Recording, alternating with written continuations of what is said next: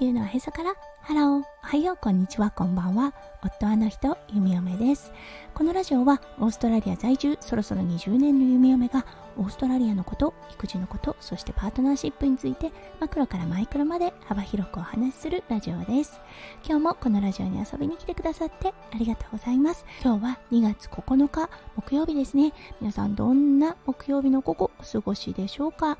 オーストラリアはちょっと曇りの朝を迎えています。だけどねこれから太陽が顔を出してくれそうです。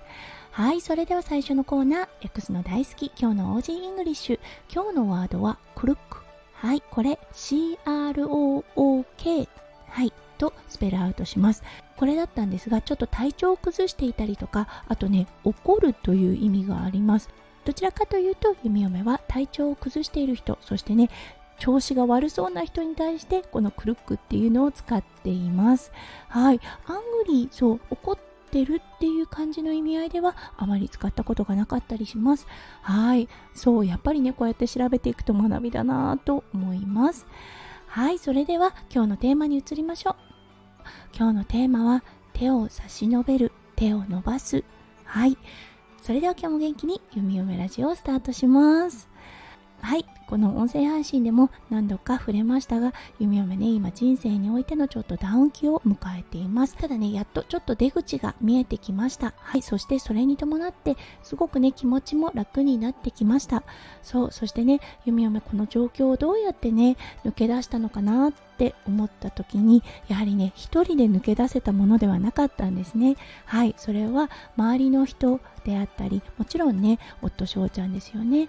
はい、そしてお友達、そしてね職場で仲良くしている職場でねいろんなことを打ち明けれる人たちの支えがあったからこそこれだけ早くね自分の気持ちに折り合いをつけることができるようになりましたうんはいリスナーの皆さん何かね人生において壁にぶち当たった時はい壁に当たった時ですね。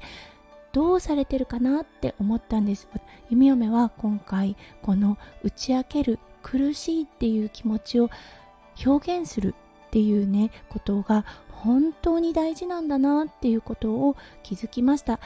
もしねこの感情に対して自分だけで折り合いをつけようとしていたらもっともっと長引いてそしてもっともっと辛かったと思うんですね。そうそれがね周りのとてもね仲良くしている人に苦しいっていう気持ちを伝えたことによってはい気持ちが落ち着いたっていうのは確かです。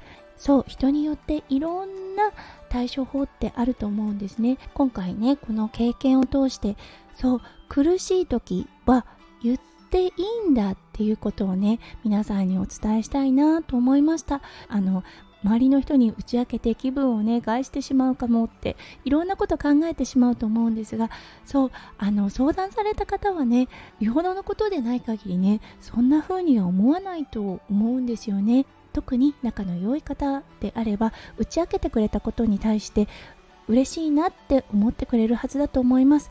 だからね苦しい気持ちっていうのに蓋をしないで表現してもいいのかなってほんと今回のことで思いました。うん。皆さんはどうやってね自分の気持ちとか辛い気持ちに折り合いをつけているのかなと思ったので今日はこのお話をさせていただきました。今日も最後まで聞いてくださって本当にありがとうございました。皆さんの一日がキラキラがいっぱいいっぱい詰まった素敵な素敵なものでありますよう弓嫁心からお祈りいたしております。それではまた明日の配信でお会いしましょう。